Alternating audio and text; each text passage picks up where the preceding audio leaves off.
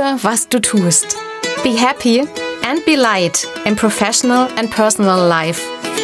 Ich bin Janina Pernsoth und ich freue mich, dass du dir meinen Podcast anhörst.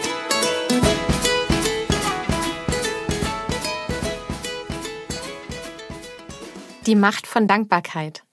Wie du mit einer kleinen Übung dein Leben entscheidend verändern kannst.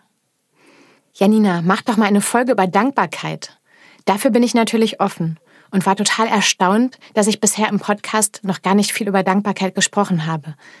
Dabei ist Dankbarkeit ein fester Bestandteil in jedem meiner Tage. Wieso ist Dankbarkeit denn so unendlich wichtig? Dankbarkeit hat für mich etwas mit Werten zu tun, mit grundsätzlicher Haltung, mit Blickwinkel, mit Wertschätzung, teilweise sogar mit Demut. Ich kann im Stau stehen und mich darüber ärgern, mich aufregen, dass mein Zeitpuffer schrumpft oder halt nicht.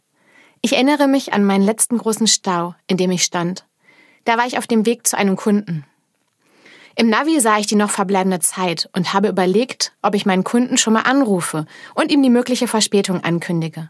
Ich habe mich darüber gefreut, dass ich nicht gestresst war. Über meinen Zeitpuffer, den ich großzügig gewählt habe. War dankbar dafür. Auch, dass ich einfach anrufen und ruhig erklären könnte, dass hier ein Unfall war. Ich war dankbar, dass wir so gut Rettungsgassen gebildet haben und die Rettungswagen schnell vorbeikamen. Dass das insgesamt immer besser funktioniert, sobald Verkehr ins Stocken gerät. Und als ich den Unfallort gesehen habe, war ich dankbar, dass ich nicht ein paar Minuten früher unterwegs war. So dankbar, dass ich einfach vorbeifahren konnte, nicht involviert war, es mir gut ging, habe tiefe Demut gespürt. Beim Kunden bin ich entspannt angekommen. Auch ein guter Grund, dankbar zu sein. Ein dankbarer Blickwinkel erlaubt uns bei allem viel mehr Liebe und Leichtigkeit. Bei uns zu sein, uns geerdet und glücklich zu fühlen. Und Dankbarkeit kann dein Leben komplett verändern. Die kleine Veränderung des Blickwinkels verändert einfach alles. Wie können wir Dankbarkeit denn fest in unseren Alltag integrieren? Da gibt es die unterschiedlichsten Möglichkeiten.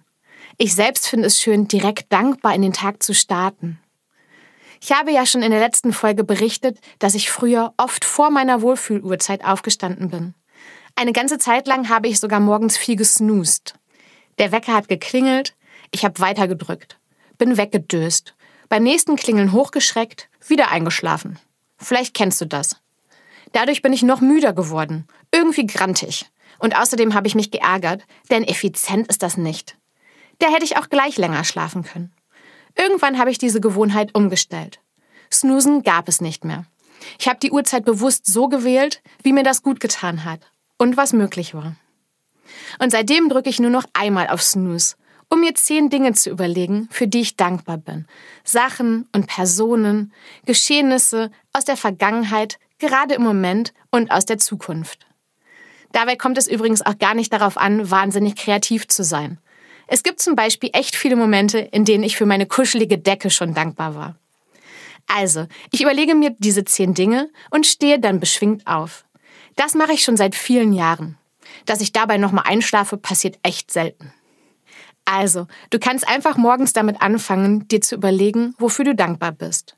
Du kannst auch zehn Dinge aufschreiben, in ein Journal oder einfach auf ein Blatt. Eigentlich ist es egal wie. Handschriftlich kann es noch mehr wirken. Ich kenne auch eine Trainerin, die damit arbeitet, dass du deine Dankbarkeitsmomente mit anderen teilst, zum Beispiel in WhatsApp-Gruppen. Mir selbst gefällt meine Variante, ganz mit mir selbst, morgens früh. Was auch schön sein kann, ist, dass du das auf dem Weg zur Arbeit machst. Da kannst du dir natürlich auch speziell überlegen, was an deiner Arbeit du liebst und wofür du dankbar bist. Besonders kraftvoll finde ich Folgendes wenn du dich über jemanden geärgert hast, von jemandem oder etwas gestresst warst oder einen Konflikt hast, kannst du auch da schauen, für welche drei Dinge du dabei dankbar bist. Da findet sich immer irgendwas. Und wenn du selbst nichts findest, kannst du vielleicht mit deiner Familie oder Freunden ein Spiel daraus machen, dass ihr zusammen Aspekte findet, für die du daran dankbar sein kannst. Gerne auch mit spielerischer Leichtigkeit und ein bisschen Humor. Manchmal hilft auch etwas zeitlicher Abstand zu Situationen, um zu sehen, wofür du dankbar bist. Hier noch ein paar Beispiele, wie das Leben ohne Dankbarkeit aussieht und wie mit. Bei einer Beziehung, die nicht so toll verlaufen ist, kann ich mich ärgern, dass ich danach ein Jahr älter bin, enttäuscht sein. Ich kann aber auch dankbar dafür sein, dass ich so unendlich viel über Liebe und Selbstliebe gelernt habe. Bei meinem Fahrradunfall kann ich mich über die furchtbaren Schmerzen ärgern, über die Fehldiagnose der Ärzte, einen Schuldigen suchen, kann mich über Umsatzeinbußen ärgern, verlorene Zeit und ausrechnen, was das alles gekostet hat. Oder ich kann dankbar sein, dass ich das Geld dafür hatte, dass ich noch mal mehr dazugelernt habe, wie ich für meinen Körper sorge, auch während meiner Kundentermine und während meines Arbeitsalltags.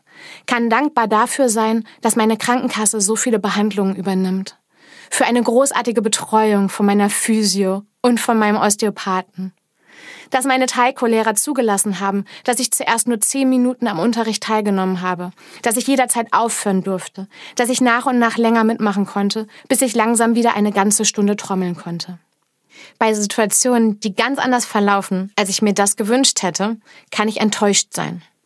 Oder ich kann dankbar sein, dass mir das die Möglichkeit für Klarheit gibt.